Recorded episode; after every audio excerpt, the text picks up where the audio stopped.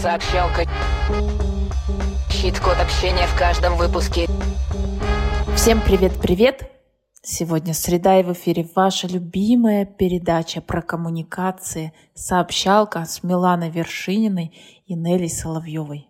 Сегодняшняя тема моя любимая. Как ответить на критику? Ну, когда я слышу такой вопрос, у меня миллион просто ответов в голове. Варианты многообразные. Я погружалась в эту тему со всех возможных сторон.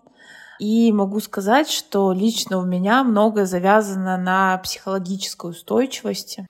Возможно, и у вас тоже. У меня точно да. Но чем устойчивее человек, тем он легче справляется с критикой. Но мы свели это все воедино и попробуем вам дать рабочую схему из трех шагов, как вести себя в такой ситуации.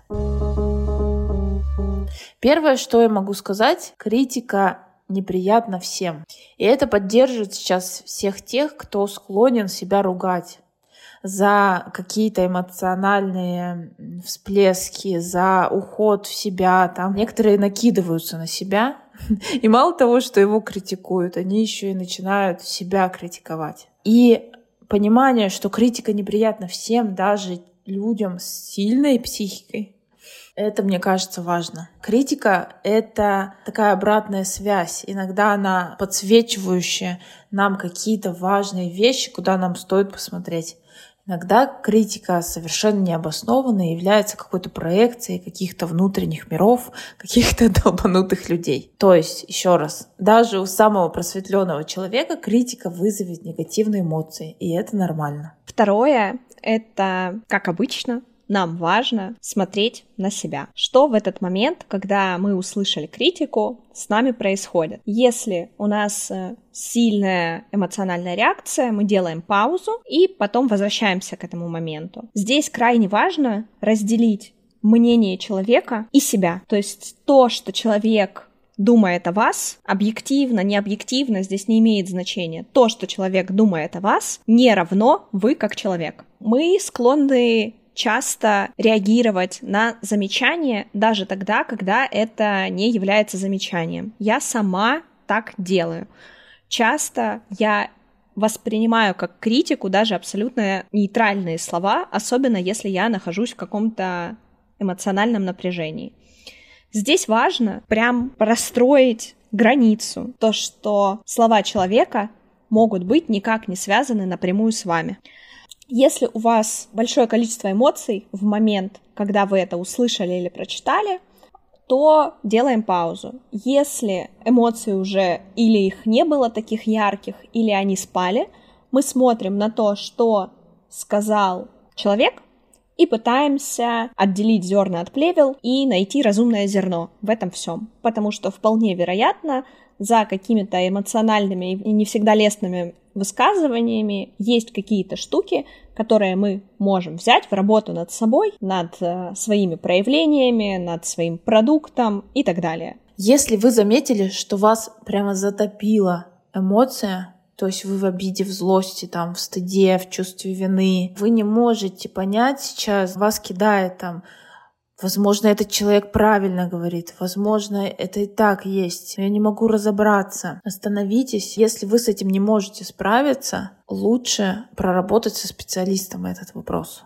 И сейчас не вламываться, не бросать себя на амбразуру и не пытаться как-то вот в этом состоянии входить в полемику или что-то выяснять с этим человеком. Лучше поберечь себя, на критику не отвечать или ответить нейтрально или коротко, там, например, «спасибо за мнение» и все, и уйти. Даже если вам кажется, что он что-то сказал дельное или что-то недельное, если вы не в состоянии сейчас это твердо, упорно с любовью к себе воспринимать, не обращайте на это внимания. Никакая обратная связь, она не имеет такой ценности, как ваше внутреннее состояние. Еще тут такая очень важная штука, про которую многие забывают. Даже я вот сегодня отследила, как это работает дело не всегда во взаимодействии. Возможно, ваша реакция эмоциональная вообще не на него, не на эту ситуацию и не на эту критику. Может, вы устали, там, неделю не отдыхали, у вас что-то болит, или состоялась какая-то другая ситуация с какими-то другими людьми до этого. И поэтому вы не можете справиться с эмоциями, которые вдруг там спровоцировали его слова. То есть вот это тоже нужно отделять. Может, вам просто нужно выспаться, а не сейчас врубаться в эти полемики. Третий шаг. Если у вас получилось разделить эту критику, которую вы услышали в свой адрес, и себя как личность, уже поняли, есть ли в сказанном разумное зерно, и поняли, что этого разумного зерна там нет. Допустим, такая ситуация. Вы можете просто подтвердить право человека так думать. Да, такое мнение возможно. Я понимаю, почему ты так думаешь и пояснить дополнительно свою позицию, почему вы делаете наоборот. То есть, да, я понимаю, что ты считаешь таким образом. Я считаю по-другому, потому что у меня есть другой опыт, но я допускаю, что я могу ошибаться. Вот. Но на данный момент мне комфортно поступать именно таким образом или вести себя таким образом. Или же вы можете согласиться с ним просто, сказать то, что да, я вот не думала под таким углом, спасибо, что показал мне это. И на этом закончить разговор и дальше не продолжать обсуждение этого высказывания. А то разумное зерно, которое вы вычленили, если оно было, берете для себя в проработку и думаете, как вы можете это использовать. Что нельзя делать в такой ситуации, потому что это ее усугубит?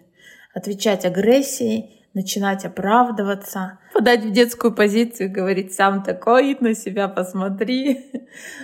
И, конечно же, не нужно, как мы уже выше сказали, вступать в полемику, когда сил нет. Критика неприятна всегда и всем. Мы можем реагировать на это агрессивно и портить взаимоотношения с другими людьми, мы можем переживать, обижаться и портить отношения с собой, а можем адекватно реагировать на это. И для этого есть шаги. Первое. Понимаем, что критика неприятна, и это нормально. Второе. Смотрим на себя, делаем паузу, если это необходимо, и разделяем критику от своей личности. И третье. Подтверждаем право человека на его мнение и выходим из этой коммуникации. Ищет код сегодняшней сообщалки «Разделяй и счаствуй». Разделяй и счаствуй.